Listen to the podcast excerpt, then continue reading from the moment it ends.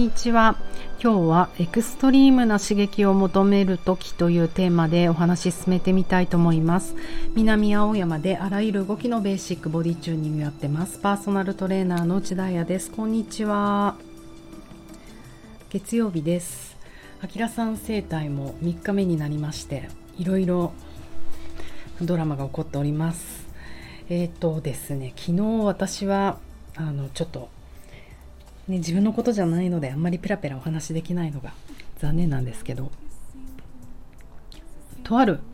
方と、まあ、いわゆるご新規のお客様ってことですね。レッスンもしたんですよ。あのその方も運動するつもりで来たわけじゃなかったから多分びっくりなさったと思いますけどまあまあいろいろねカクカクしかじかありましてレッスンやらせてくださいっていうことでやらせていただきました、うん、とても素敵な方でえっ、と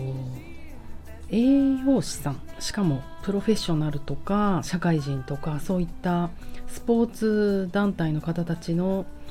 栄養士さんをなさっている方でもう私からしたら憧れの的なんですよ。なぜなら私本当に食事が ダメだから。ダメだからっていうか難しいんですよね。お客様とかにも食事アドバイスした方がいいんじゃないのって言われたりするんですけどもうね何を求めるかによってあとはどんな体質かによって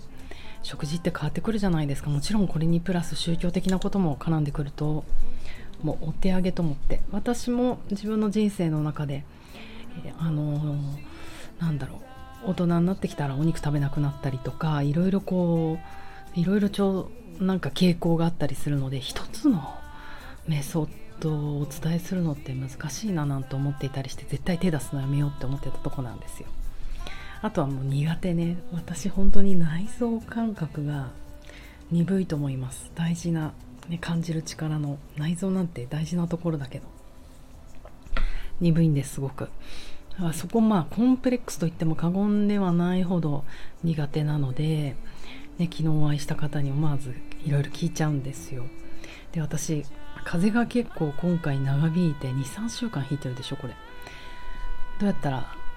免疫上がるんでしょう風邪治るんでしょうみたいなめっちゃこう素朴な質問をしたらまあまあタンパク質ね良質のタンパク質をまず取ろうっていうアドバイスとともにでもその方が言ったのはいやでもね究極ねいろんな人にいろんなことを聞かれるけど普通に食べるのが一番健康だと思うんですよね。普通にって言われた時にものすごくこう合点がいったというかなんかやっぱり物事を極めるってそういう風になってくんだなって思ったり。私も私も私もは何も極まってないですけれどもまあ長くこのボディーワークやってる時間が人よりも長いじゃないですか。私の世界においてもそう思う。普通に動くのが普通なことするのが一番体にいいと思ってます。あのクライアントさんにレッスン終わった後とかにねお家で何やったらいいでしょう？ってこう聞かれるんだけど歩け。こんな意地悪に言わないですよ。歩いてください。とか言うと比較的みんなこう寂しそうなえ？っていうこうつまんなそうな顔するんですよ。もっともっとこう天のお告げのようなもっとやる気の上がるもっとドラスティックななんか自分が夢中になれること言ってくれると思ったのにっていう顔してるでしょうっていうようながっかり顔なんですよ皆さん。でも本当お家でやっといてほしいのは歩くこと。うんお家でっていうか日々の生活で。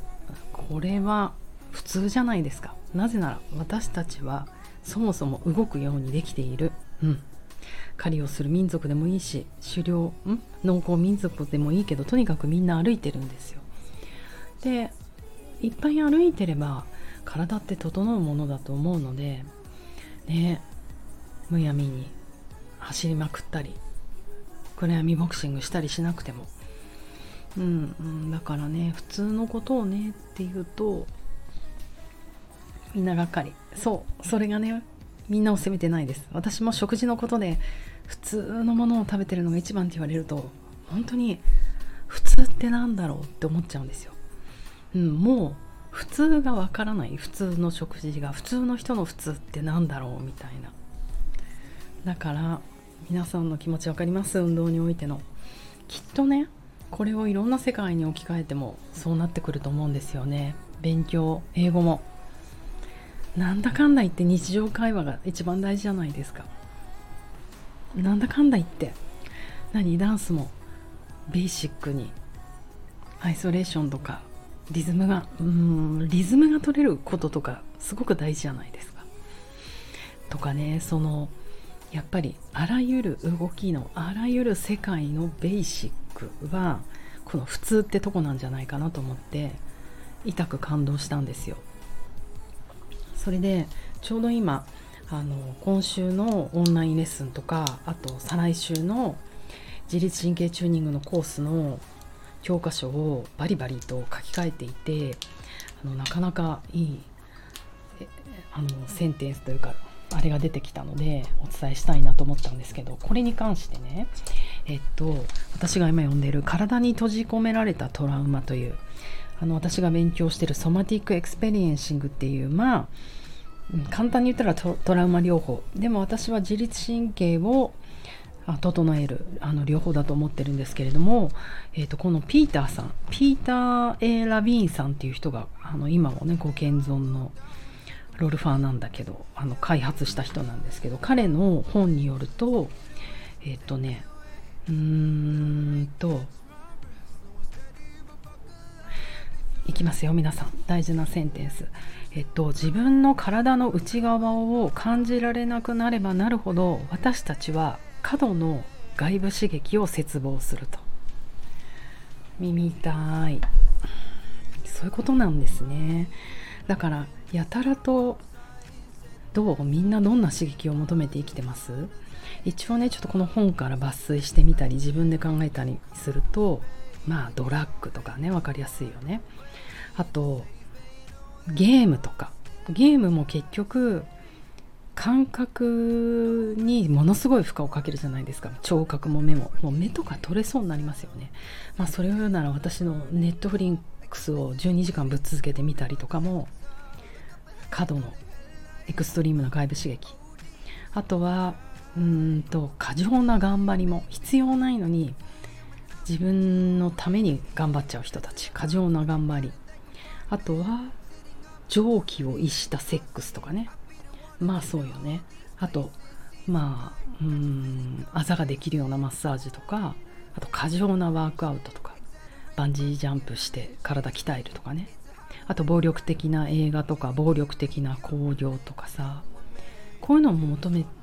てる時ってまあ誰もが人生の中であるじゃないですか。ずっと求めてたらちょっと大変なことだけど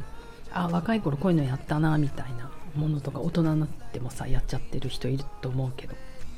それって自分の体の内側を感じられなくなってる。時なんだよってこのピーターさんは言ってます。あの要は自分の体の内側が感じうんこれ何言ってんの体の内側とか外側と思うけど思う方もいるかもしれないからちょっと説明しておくと私たちの五感視覚聴覚嗅覚味覚触覚ってあの外部刺激なんですよ。外から来る刺激じゃないですか。それ以外にも私たちには内部刺激っていうのがあってそれこそもっと何筋肉の奥の方で感じる平衡感覚とか体をどうやって動かすのかなとか新聞の感覚とか重力とか平衡感覚とかあと内臓感覚もそうだよね。その内部感覚。その内部感覚が感じられない。要は自分の体にね怒ってるんですよきっと。あ今。今私立て続けに喋ってるから結構横隔膜がキュッてしてるなとか息してないなとか呼吸もそうだよね。そういう体に現れたものが感じられないほど要は体に現れた自分の体の声が聞こえないほど基本的な本能かっこ生存とセクシュアリティは歪んでくるそうです。耳痛という感じでそうだからやっぱり普通なことが分からなくなっちゃうっていうのはかなりこうエクストリームなところで生きてると思うんですよね。こんなねほらドラッグとか過剰なセックスとかそこまでいかなくてもやっぱりねスクランブル交差点とか歩くとうわすんごいとこに来てんな私って思うしそうね。家にいながらもネットフリックスをねこれ私ね12時間見続けたりとかねそういうことをしてしまうのってなんか自分の体の内側が感じられなくなった時かもしれないよっていうことを今日はお話ししてみました。自分の内側が感じられるように今週末のオンラインレッスンとか再来週の、えーと、コース後でインスタあげますけれども1日だけでも参加できるっていう枠を作ろうと思うので若干名しか入れないので気になる方は是非早めにお問い合わせください。では皆様良い月曜日をお過ごしください。またね。